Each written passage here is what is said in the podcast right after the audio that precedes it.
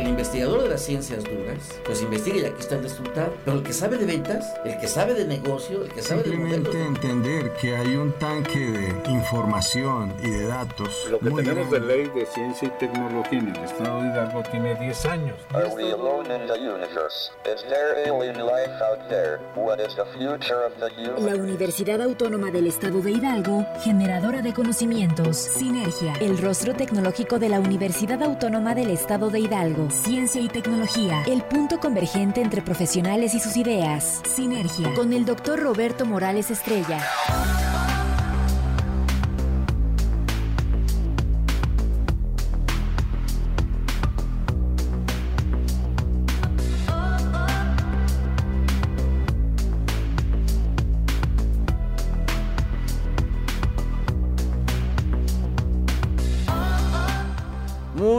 Buenos días, estimados Radio Escuchas, nuevamente con ustedes en este su espacio de sinergia, el rostro tecnológico de la Universidad Autónoma del Estado de Hidalgo. En esta ocasión nos acompañan aquí en cabina el doctor Obed Pérez Cortés, él es coordinador adjunto del programa educativo de la licenciatura en Ingeniería en Telecomunicaciones. Él es eh, pues doctor en electrónica telecomunicaciones de parte del CICESE y también está con nosotros nuestro amigo que ya ha estado aquí varias veces, el doctor Omar eh, Domínguez Ramírez, Omar Arturo, y que también pues, nos va a ayudar con los temas que él maneja y que pues hoy resulta mucho muy interesante en la parte de la automatización que se ha venido eh, incrementando y hacia, hacia la las aplicaciones ciberfísicas, pues en, tanto en, distintos campos, tanto en, aplicaciones ápticas como en los brazos robóticos de las empresas. Entonces podemos más o menos dar este panorama de lo que va a tratar este programa. Y bien, pues eh, queremos comenzar con el doctor Obed Pérez Cortés, eh, que está al frente de esta licenciatura en Ingeniería en Telecomunicaciones. Eh, ¿Qué son las telecomunicaciones? Dice, se refieren al envío y recepción de información de manera prácticamente instantánea, no importando la distancia que separe a quien envíe de quien recibe dicha información. El procesamiento y transmisión masiva de información requiere de planificación, diseño y administración de sistemas de radiodifusión, televisión, telefonía, redes computadoras, fibra óptica, sistemas satelitales y comunicación inalámbrica. Doctor Obed, pues esta carrera es eh, fundamental en, en, la medida en que hoy todas las naciones, eh, unas más que otras, pero se están insertando en la hiperconectividad, donde las telecomunicaciones pues, juegan un papel fundamental. Eh, de ahí que yo creo que pues eh, es una carrera, es una oferta educativa que los jóvenes, y que me he encontrado jóvenes que, que, trabajan ya en, eh, como ingenieros en telecomunicaciones, y hay una característica también importante, que van por vocación, porque les gusta. Les gusta estar ahí entre las antenas y les gusta estar encontrando la forma de cómo hacer telecomunicaciones. Por ejemplo, eh, uno de los monstruos eh, eh, empresariales tecnológicos eh, han estado buscando la forma de hacer llegar el internet a los rincones más inhóspitos. Han inventado globos, han inventado globos aerostáticos y que haya conexión y que uno se conecta con el otro. han inventado también este, satélites, sí, para que pueda haber esa, esa necesidad. Ya la Internet es una imperiosa necesidad. ¿En qué momento nos hicimos adictos a los gigas? Pues eh, nos crearon esa necesidad y ahora ya es imprescindible. Ya los gigas a través de los aparatos inteligentes, los smartphones, los iPad, ya son una necesidad. Ya eh, decía yo que antes en las casas no faltaba el molcajete y la olla de frijoles pero hoy no falta el, el, el, este, modem. el modem. no falta eh, eh, este alguna al, algún dispositivo que que se aplique para tener la comunicación. Pero cuéntenos, cuéntenos en qué consiste esta licenciatura, cuáles los programas, pues las, las materias fundamentales y estratégicas para que se cumpla con el perfil de, nuestros, de nuestros estudiantes. Buenos días, doctor. Antes que nada le agradezco la invitación y bueno, un saludo a todas las personas que nos escuchan. Eh, en efecto, como lo menciona usted, estamos en una era, en la llamada era de la información, y uno de los sistemas clave para que esta exista esta era, pues son los sistemas de telecomunicaciones. Como usted bien lo menciona, existen diferentes formas de transmitir información, que es la finalidad de un sistema de telecomunicaciones. Entonces una de ellas, una de las más conocidas es por ejemplo la telefonía celular. Como bien lo menciona, pues hoy en día somos adictos. Si no diría, si no todos, pues yo diría que un porcentaje muy elevado de, personas utilizan su teléfono celular para sus actividades cotidianas. Entonces este es uno de los sistemas de telecomunicaciones quizá con mayor difusión. Sin embargo, existen otros sistemas de telecomunicaciones, como también lo mencionó usted, sistemas de telecomunicaciones satelitales, enlaces por microondas, este, por fibra óptica, principalmente, ¿no? Existen, existen otros, pero bueno, estos son los, los más importantes. Entonces, para atender las necesidades de la industria de las telecomunicaciones, que hoy en día es una de las industrias con mayor flujo de capital en pues prácticamente en todos los países del mundo, en México no es la excepción, por debajo, claro, de la industria petrolera, automotriz, pero está en los primeros lugares que mayor eh, capital maneja y mueve. Entonces, esta es una industria que requiere de ingenieros y requiere de personal pues capacitado en cuestiones de eh, transmisión de información. Ya de manera muy específica existen eh, diferentes especialidades.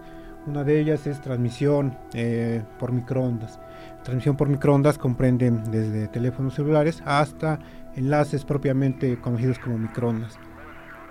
Entonces un ingeniero en telecomunicaciones debe tener conocimientos, saberes y saberes saber hacer en este, como lo menciona usted, eh, el diseño, planificación, gestión de todos estos sistemas que nos permiten la interconexión de diferentes usuarios y además de diferentes una enorme cantidad pues como sabemos la demanda de sistemas de telecomunicaciones es alto.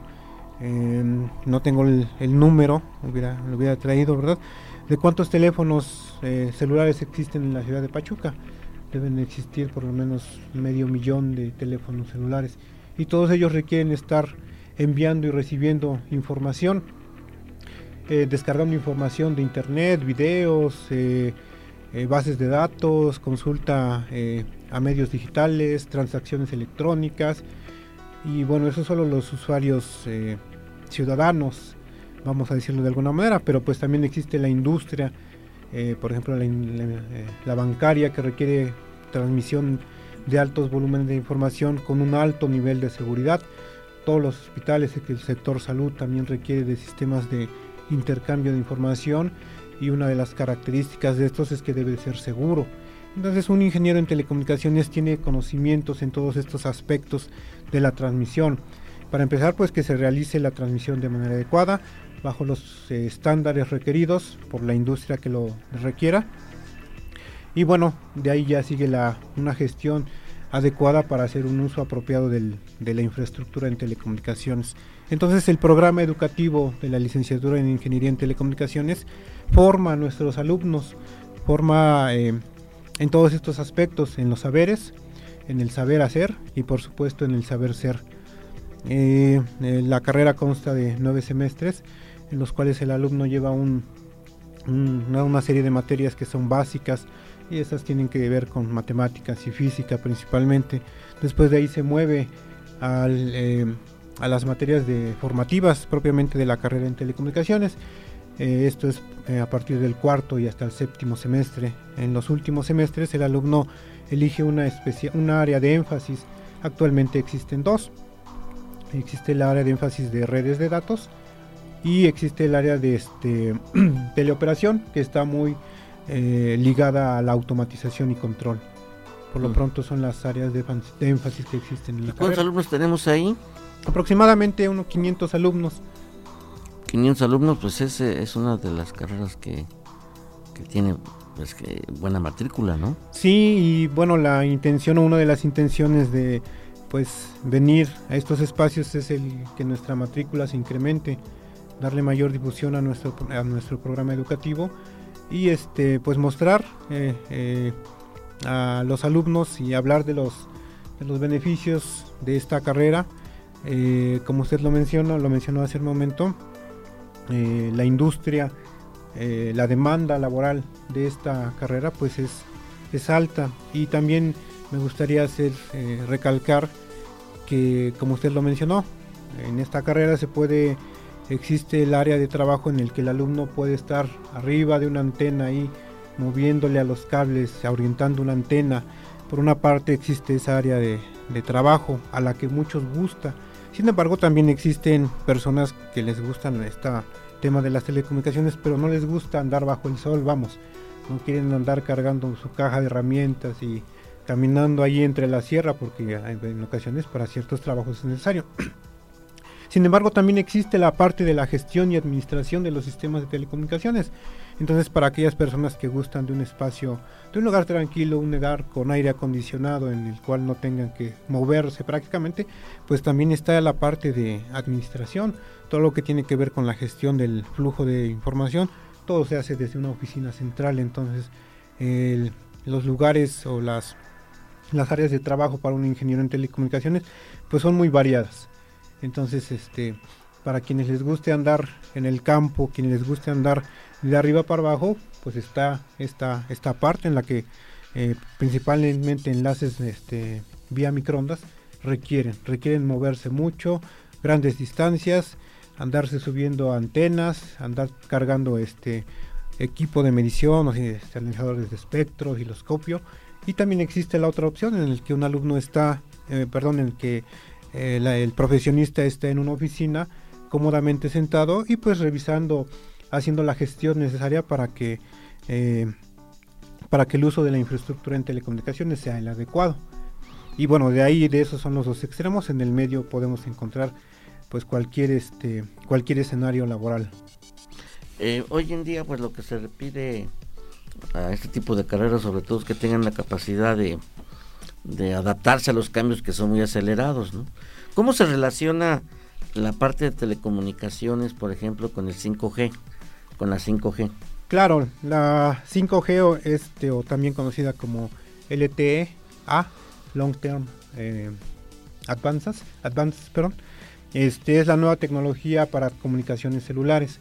Una de las características claves para, de esta tecnología es la velocidad o lo que se le conoce como velocidad de bajada en sistemas anteriores a 5G o LTE, eh, la velocidad de bajada estaba alrededor de centenas de megabits por segundo. Actualmente 5G nos permite velocidades de bajada de hasta un gigabit por segundo para usuarios eh, estáticos. Así se les denomina a las personas que usan un teléfono celular, pero que tienen una baja movilidad, es decir, que no se mueven de una celda de cobertura de una antena base para las personas este, que están en movimiento, o al menos para sistemas celulares, una persona se dice que está en movimiento si cambia entre célula y célula. Para ese tipo de usuarios, la velocidad de bajada disminuye un poco, disminuye en un 70%, no, perdón, disminuye en un 30%. Pero estamos hablando de velocidades de, bajada de un gigabit por segundo. Significa ya 10 se hablan de milisegundos, ¿no? De un milisegundo dependiendo de lo que se quiera bajar. No, este, de hecho, este, en, en 5G estamos hablando de que el tiempo de vida es de 10 a la menos 9 segundos. Es una cosa extraordinaria. Es una cosa extraordinaria. Eh, si usted recuerda, y muchas personas que nos escuchan eh, seguramente recuerdan hace como apenas unos 10, 15 años, pues nos esperábamos toda la noche para descargar una canción en el famoso Ares o en el famoso este ¿cómo se llamaba el, programa este para descargar música? Eh, bueno, pensemos en Ares, que fue uno de los programas de descarga más utilizados. Nos tardábamos toda la noche, 8 horas para descargar una canción de 4 o 5 eh, megabits. Hoy en día la escuchamos en línea y no solamente eso, sino que podemos ver videos de alta definición eh, online. El famoso streaming, Spotify, YouTube, que nos permiten tasas de transmisión, o perdón, que nos permiten eh, poder ver video de alta definición, cosa que hace 10 años era impensable. Entonces 5G es una tecnología que en nuestro país eh, solamente en algunas ciudades está disponible. Bueno, requiere de una inversión eh, grande en infraestructura, por eso es que su, su implementación pues es un poco lenta. ¿Y, cuál es la mejor forma de, transmitir la información vía antena eh, eh, o, fibra óptica? Ah, pues eso depende de las necesidades de, del usuario. Por ejemplo, yo como usuario eh, de un teléfono celular, a mí lo que me conviene es, por supuesto, este, una conexión inalámbrica. Entonces, por medio de telefonía celular es la mejor opción para mí, porque bueno, yo no, no requiero de enviar perdón, ni recibir grandes volúmenes de información. Yo con que pueda enviar a 100 megabits por segundo y descargar a 100 megabits por segundo es más que suficiente. Sin embargo, existen otras empresas u otras, este, otros usuarios que requieren grandes volúmenes de información.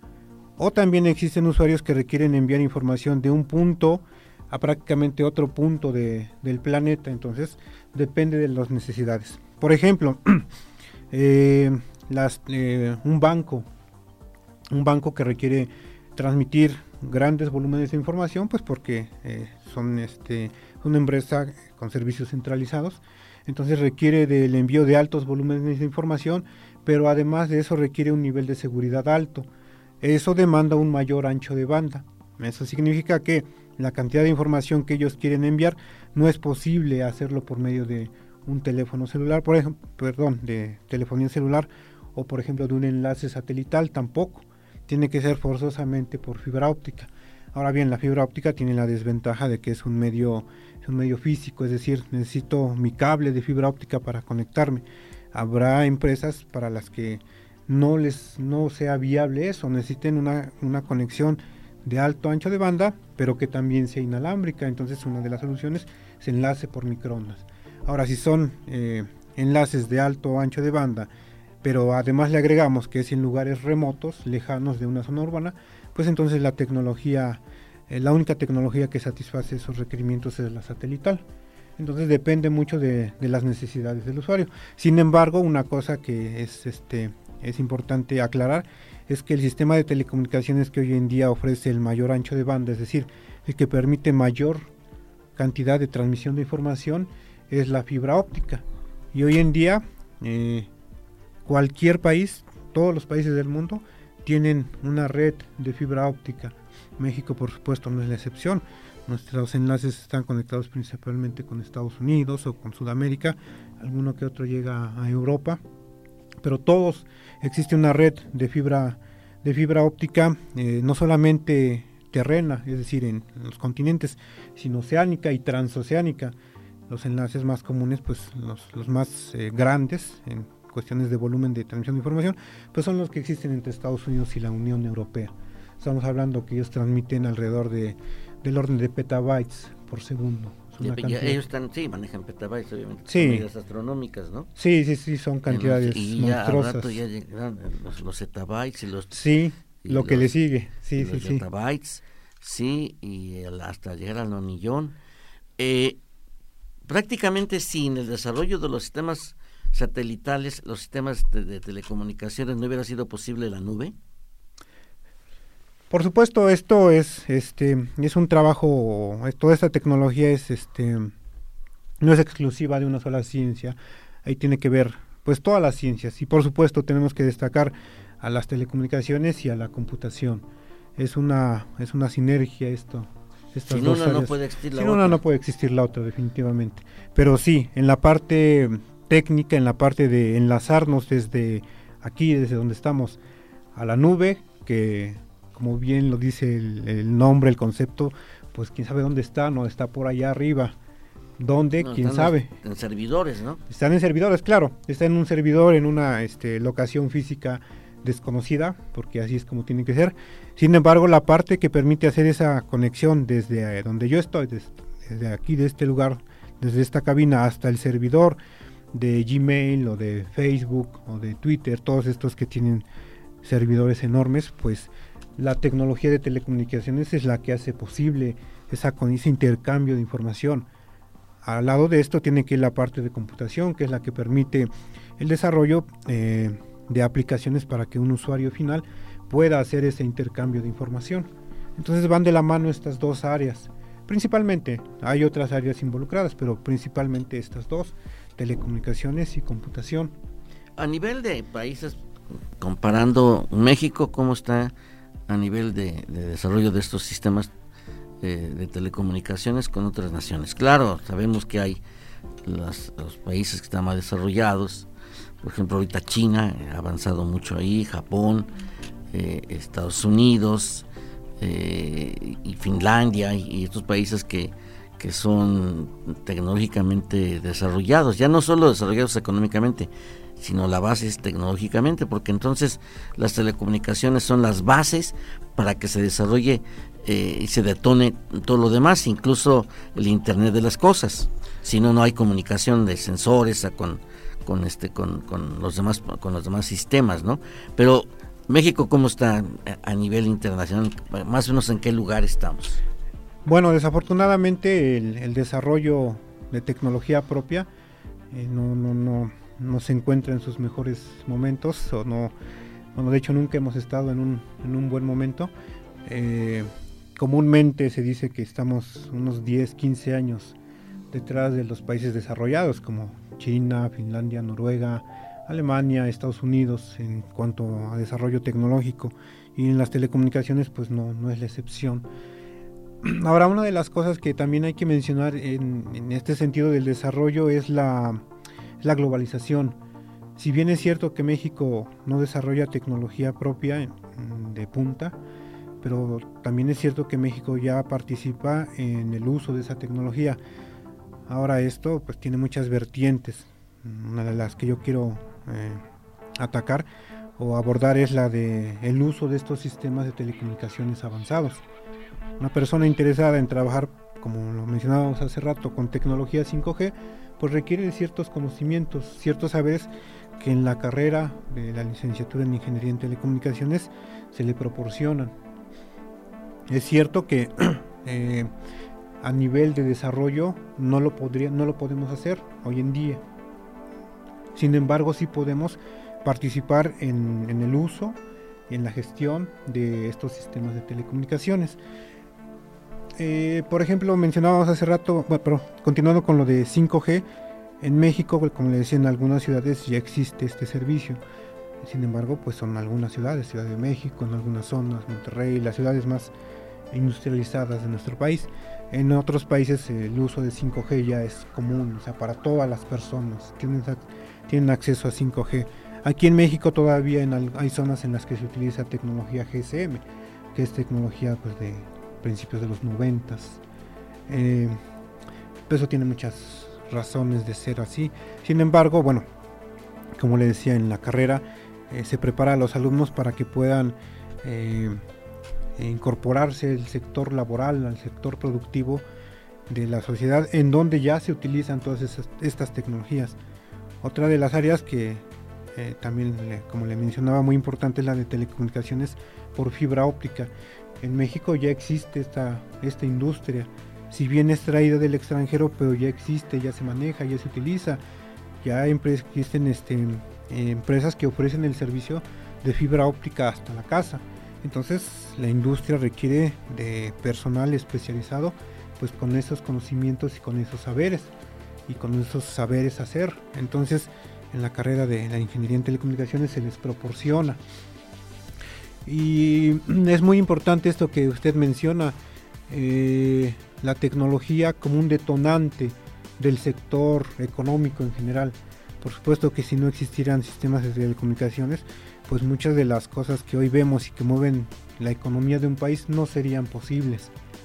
Este, por ejemplo, los bancos, pues hoy en día las transacciones entre bancos y a escala micro, macro, pues son abundantes, es decir, la, eh, la cantidad de información que se maneja y que permite que se hagan muchas transacciones, pues lo hace posible las, la tecnología y en particular, pues las telecomunicaciones ponen su granito o su grano de arena enorme. El reto para ese tipo de carreras es, es enorme, porque es crear al personal que debe desarrollar nuestra tecnología en un entorno no muy favorable, porque no hay una política de investigación que ahorita esté empezando en este gobierno, la tecnología, en, en, la cuarta T, como que la tecnología no le da importancia, y sobre todo la investigación aplicada. Entonces, nuestros alumnos tienen que salir con la capacidad de investigar.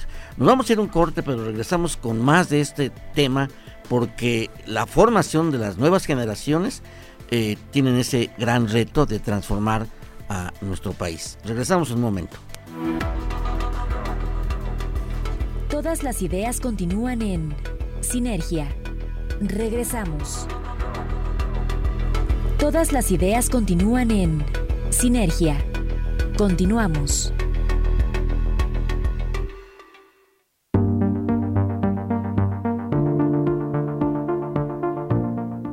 Bien, regresamos con ustedes nuevamente. Luego entonces, doc, doctor Obed, se puede decir que nuestra carrera de telecomunicación es muy importante porque yo creo que la filosofía de la misma es rescatar la capacidad original y natural y que nunca debimos ni debemos perder, que es nuestra capacidad de investigación para sobrevivir. Los niños, o sea, por genética, salen con el anhelo de investigar. O sea, ¿qué es? ¿Por qué investigamos? Porque somos ignorantes. Si el hombre de Neandertal no hubiera tenido esa capacidad de investigar y de preguntarse, no hubiéramos sobrevivido. No seríamos lo que somos, ¿no? Entonces, hoy las carreras tienen que rescatar esa parte, no memorizar ni repetir los conceptos que da el, el docente. Es lo que se refiere hoy a una investigación innovativa que se fundamenta precisamente en la capacidad exponencial, es decir, el alumno tiene que aprender no de, de forma aritmética, 1, 2, 3, sino tiene que aprender a crear conceptos para que él vaya a su aprendizaje 1, 4, 5, 20, 100, 200, qué sé yo, y poder ser disruptivos, que rompan el esquema. Es urgente que nuestro, nuestro México desarrolle su propia tecnología acorde a nuestras propias necesidades y no tengamos que comprar tecnología. A mí me da miedo, lo he comentado, porque ahorita se perfila como líder tecnológico, ya no tanto ATT que tiene eh, la parte telefónica, pero viene Microsoft y ellos vienen a, participar tanto en lo que es nube, tanto en lo que es telecomunicaciones, como, que es el miedo que me da, junto con Singenta, Bayer y junto con, con, eh, eh, con la Fundación Bill Gates, de participar en el paradigma, más bien crear el paradigma de agricultura sin agricultores, a partir de la identificación de ecosistemas agrícolas con alta potencialidad, o sea, ellos van a dominar la agricultura, la producción de alimentos y nuestros campesinos, porque esa agricultura sin agricultores eh, va a estar totalmente tecnificada, totalmente robotizada, el centro va a ser obviamente la, el Internet de las Cosas, que tiene que correr eh, ahí son dos elementos fundamentales, los sensores y las telecomunicaciones, para que logren comunicarse los sensores con, los programas internos, con los softwares, con los software que van a hacer posible eso. Entonces, nuestros estudiantes están conscientes de ese alto riesgo, doctor. Bueno, yo pensaría que, que actualmente no. Sin embargo, este, quienes estamos, quienes laboramos eh, en, el, área académica de computación electrónica y participamos en este programa educativo, somos conscientes de este, de este reto, de este desafío, porque bien lo sabemos, la tecnología que, que domina ahora es extranjera, principalmente China, Japón, Estados Unidos, eh, Noruega también. Entonces, eh, ellos son ahorita los líderes ellos dictan para dónde van, para, para dónde va la tecnología. Y como bien lo menciona, pues México es un país con sus propias necesidades.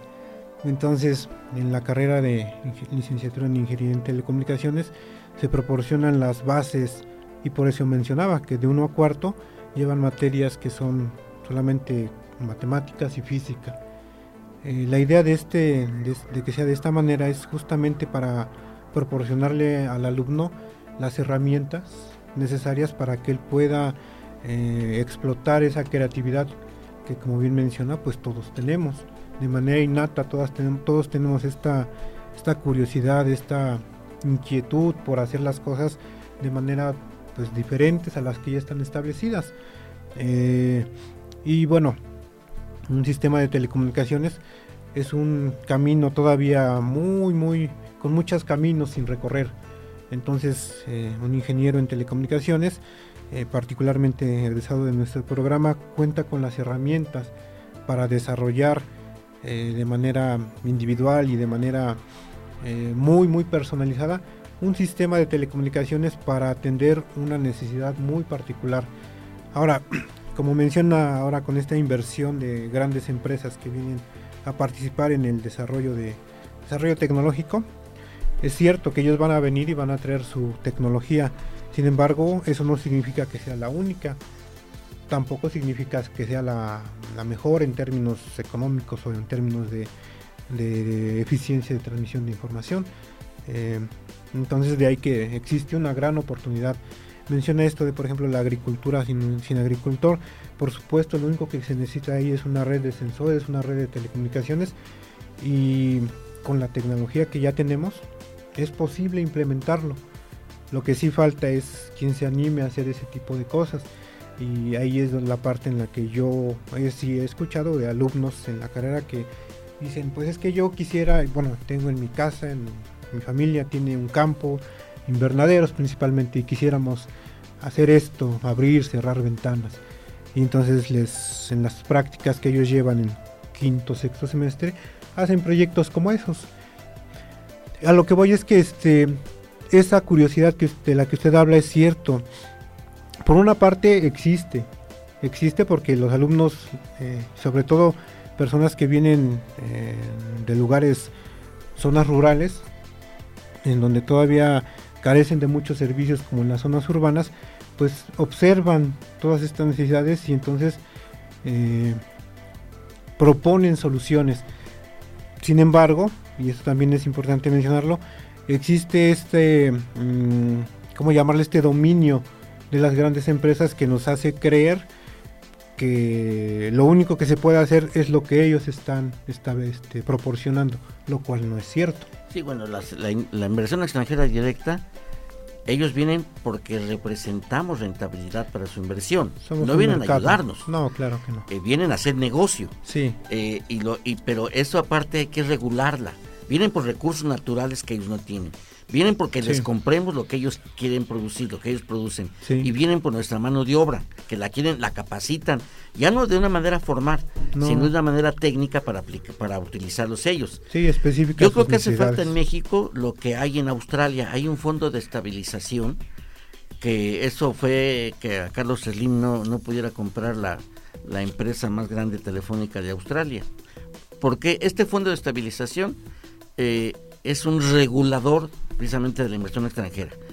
Y hizo tres, cuatro preguntas al abogado y al, hijo de Slim y, le dijo, ok, ya ustedes son los que presentaron la mejor opción para comprar esta compañía de, telefónica en Australia, es la mejor oferta financiera. Por lo tanto, ok. Cuatro preguntas. O sea, una, ¿en qué va a beneficiar a los trabajadores? ¿En qué va a beneficiar a la empresa? ¿En qué va a beneficiar al país desde el punto de vista económico y en qué va a beneficiar al país desde el punto de vista tecnológico? La respuesta que dieron no fue satisfactoria para, esta persona, que es obviamente una persona que sabe mucho de, de, negocios internacionales y por eso no pudieron comprarla. Ese fondo de estabilización es el vigilante, llamarle de una manera, de que las inversiones extranjeras cumplan con la función principal de derramas tecnológicas y de transferencia de conocimientos que en México no se ve. Y eso es terrible. Entonces tenemos que, hoy el estudiante debe ser un investigador. Forzosamente, sí. Y eso es lo que es una labor que corresponde tanto a los coordinadores de programas como a los propios investigadores, ¿no, estimado doctor, doctor Omar? Que yo quisiera que aquí el doctor Omar pues nos comentara, por ejemplo, hay muchas posibilidades de crear empresas con los muchachos. Sí, Sí lo hay. sí, sí. Pero claro, ellos no saben de negocio. Porque, por ejemplo, no están dentro de la dentro de la retícula de, de- de ustedes, de estas carreras, el, la- el- el- el área que se llama gestión tecnológica. No la tenemos. sí. Y entonces no hay la vinculación, por ejemplo, con, con áreas como, como ISEA, que es económico-administrativas, que ellos deben de saber hacer negocio, ¿no? Claro. Y que saben. Entonces aquí la idea es hacer un match y poder vincular. Hay una materia de creatividad y innovación empresarial que yo propuse que se creara en las seis carreras de, de que imparte ISEA, pero no veo que haya vinculación. Van a hacer un programa de, de, de, de, eh, proyectos de innovación empresarial, pero sin empresas. No lo entiendo. Entonces, no, y sobre no. todo, por ejemplo, aquí hace falta a este tipo de, de- de posibilidades, esos muchachos que quieren crear, eh, hacer una empresa de invernadero y tecnificarla, ok, hay que darle el concepto empresarial y hay que decir cómo se incuba y cómo se desarrolla una startup. Y en eso estamos, el Observatorio Tecnológico tiene esa misión de poder articular eso. ¿Qué opina, doctor Omar? Eh, buenos días, eh, estimados radioescuchas. Gracias, doctor Morales, por invitarme eh, a este gran espacio que llega a distintos rincones de nuestro estado. Gracias al doctor Obed, quien nos hace el favor de ilustrarnos sobre lo que hacemos en la licenciatura en Ingeniería en Telecomunicaciones, que es uno de los programas académicos fuertes de nuestra área académica. Y como coordinador adjunto, pues ha hecho eh, bastantes precisiones muy interesantes sobre lo que ahí se cultiva. Eh, lo que usted comenta, doctor, en cuanto al tema de la gestión tecnológica, creo que es, eh, es un punto crucial que debemos de considerar ya en los programas académicos, porque eh, un estudiante puede, como comentó perfectamente bien el doctor Obed, puede llegar a, a fortalecer la industria desde distintos puntos de vista, pero también la investigación, también el emprendedurismo, es decir, puede ser eh, competitivo, a lo mejor no en el diseño y en la integración de nuevos productos tecnológicos, pero sí en esquemas de, de uso.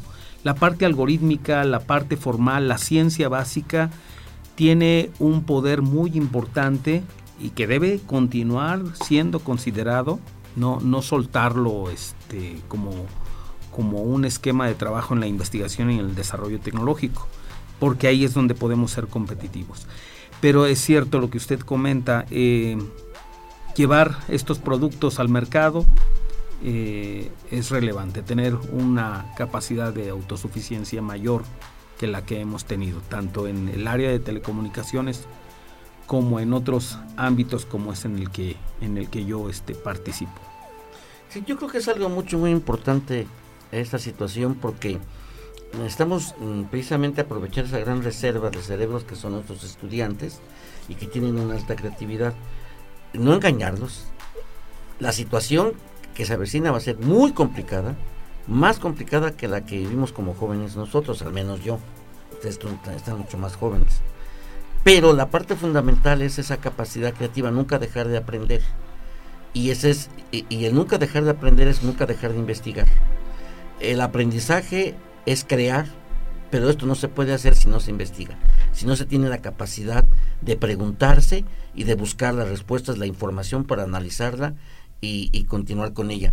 Yo creo que es algo mucho muy importante. Doctor Obed, háblenos usted. Sé que estudió en el CICESE, pero ¿cómo es que cómo es que es lo que es? ¿Quién es Obed? Es decir, eh, ¿hay vocación? ¿Usted fue cuándo cuándo pensó dedicarse a las telecomunicaciones? Pues mire, eh, tengo un recuerdo de cuando tenía quizá, no sé, siete años. Estaba yo hablando con un, un primo mío y entre los dos ahí estábamos preguntándonos qué queríamos ser de grandes y cuando yo pienso en ese recuerdo me, me sorprende porque, porque no sé de dónde saqué la palabra, ¿verdad? Pero recuerdo que le dije que, que yo quería ser científico. Entonces, hoy eh, recuerdo eso y digo, ¿y de dónde salió esa palabra? Yo soy de un lugar, este, una zona semi-rural, tampoco es una zona rural, ¿verdad? Pero tampoco vivía yo en la ciudad. Entonces, este, por ejemplo, televisión solo teníamos mi abuelita y, veíamos televisión de vez en cuando por las tardes. Eh, no existía, por supuesto, eh, bueno, la radio sí, pero pues poca gente tenía radio. Televisiones, le digo, personas contadas, mi abuela tenía, entonces íbamos con ella. Y entonces yo digo, ahora me pregunto, ¿de dónde saqué esa palabra? ¿O, cómo es que yo sabía qué cosa era un, un científico? Pero bueno, mm, desde ahí yo, los 7, 8 años, es lo que tengo memoria. Y ya de ahí para adelante, pues, eh, debo decir que fueron los maestros, los maestros son los que me inspiraron, sobre todo en, el bachiller, maestro de matemáticas justamente en el último semestre, fue quien me dio ese, ese empuje para irme al lado de las, de las ciencias exactas.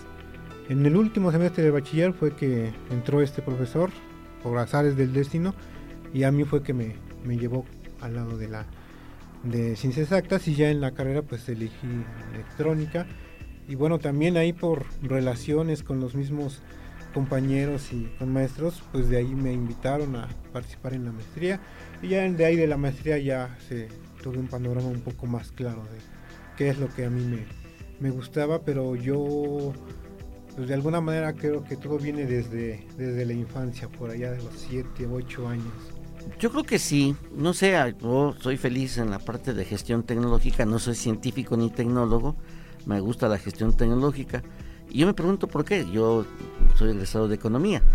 Pero yo me acuerdo ahorita, vale la pena no es que hable yo del yoyo, pero es que cuando yo era niño mi papá me llevaba un cómics que eran los super sabios.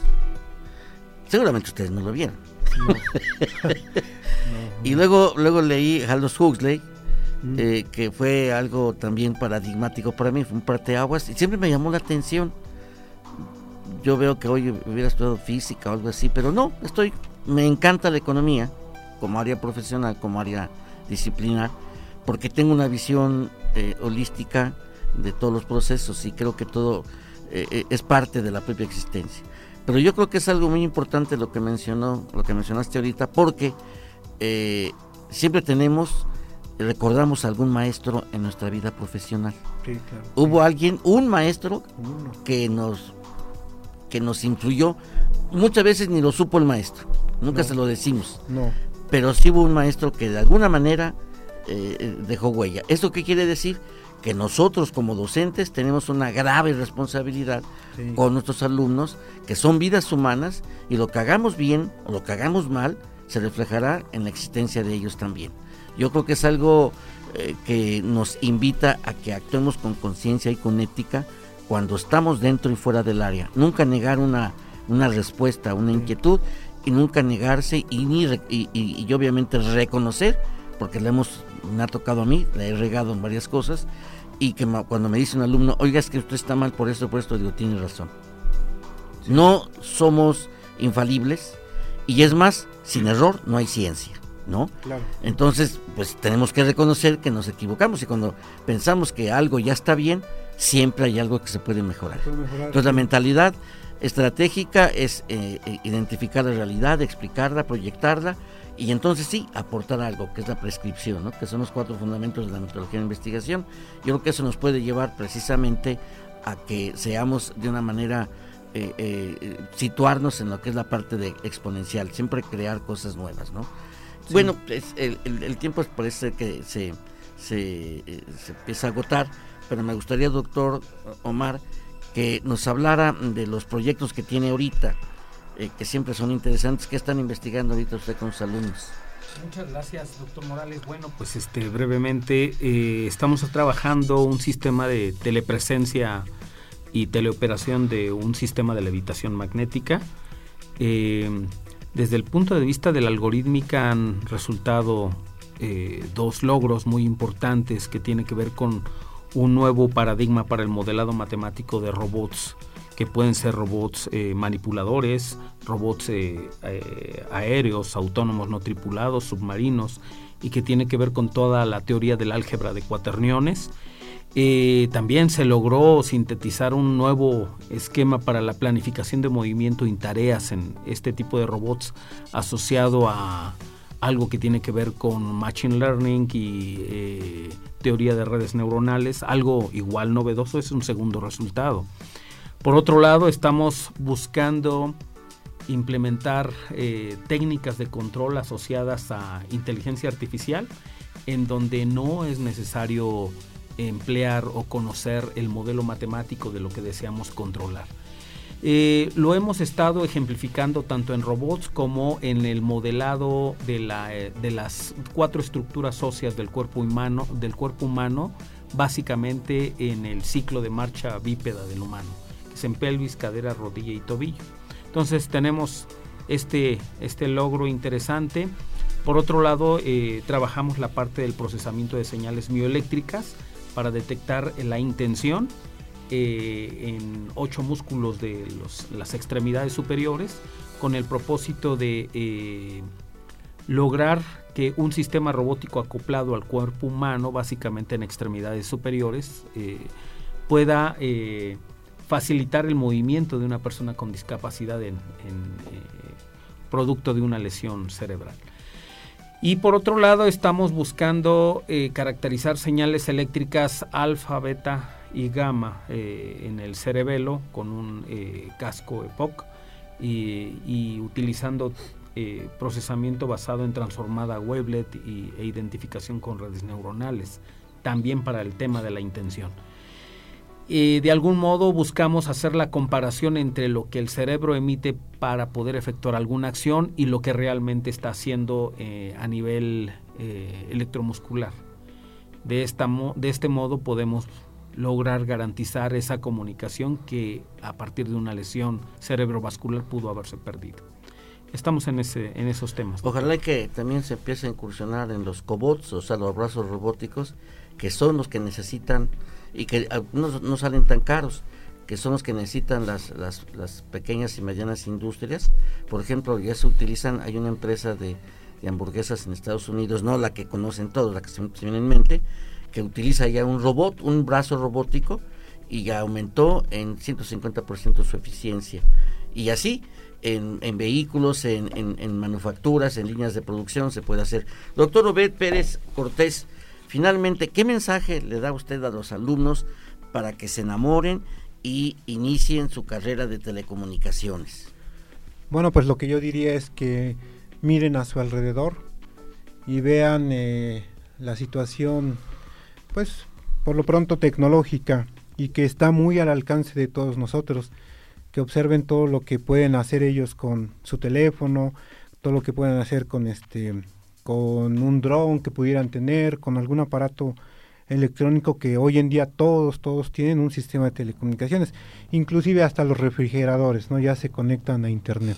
Claro. Entonces, este, bueno, yo les diría a todos a todos los jóvenes que este que miren a su alrededor y que vean y si les interesa esta parte en la que pueden manipular el enviar, recibir eh, imágenes, sonido o alguna información de algún tipo de sensor, controlar un carrito a distancia, eh, que quieran, eh, aquellos que son de regiones rurales, que quieran llevar internet a su comunidad o que quieran resolver algún problema mm, en su negocio familiar quizá, pues la tecnología posiblemente tiene la solución. Y una de las carreras que potencialmente podría beneficiarles pues es la ingeniería en telecomunicaciones. ¿Igual para las empresas? También, claro, sí. nos escuchan algunos empresarios y saludo a todas las amas de casa que siempre nos hacen favor de escucharnos, pero también nos hacen el favor a algunos empresarios. Yo creo que haría, ahí también el mensaje sería para ellos que se acercaran en qué a nivel de los propios estudiantes podríamos ayudarles. ¿Sería bueno eso, doctor? Sí, por supuesto. Eh, como le comentaba, el, mucha de la tecnología que de la que domina el mercado, pues tiene cumple ciertos requisitos, ciertas necesidades. Sin embargo, la industria aquí en México, pues tiene sus necesidades particulares. Entonces, eh, pudiera ser que la industria ya existe el desarrollo tecnológico para hacer algún algún proceso, pero se puede hacer una nueva eh, satisfaciendo sus necesidades específicas y posiblemente a un menor costo. Muy bien. Pues muy bien, doctor Obed Pérez Cortés, coordinador eh, del programa educativo de la licenciatura en Ingenierías y Telecomunicaciones.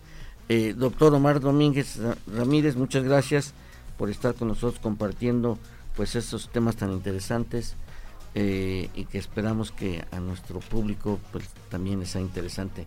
Gracias a los controles a Edgar Santos, a nuestro, eh, productor Daniel García eh, y a nuestra directora de radio Claudia Noemí Muñoz Arabia. Y no se vayan, quédense con Julio Argüelles, que es la voz romántica y tiene mucho que ofrecerles. Y obviamente vamos a aprovechar el regalo que nos hace nuestro productor que es recordando el nacimiento de Bobby Womack, uno de los compositores más importantes del soul. Adelante, por favor. Muchas gracias. Hasta la próxima. I was the third brother of five, doing whatever I had to do to survive. I'm not saying what I did was alright. Trying to break out of the ghetto was a day-to-day fight. Being down so long, getting up didn't my mind. But I knew there was a better way of life, and I was just trying to find. You don't know what you do till you put under pressure. Cross 110th Street is a hell of a tester. Across 110th Street, pimps trying to catch a woman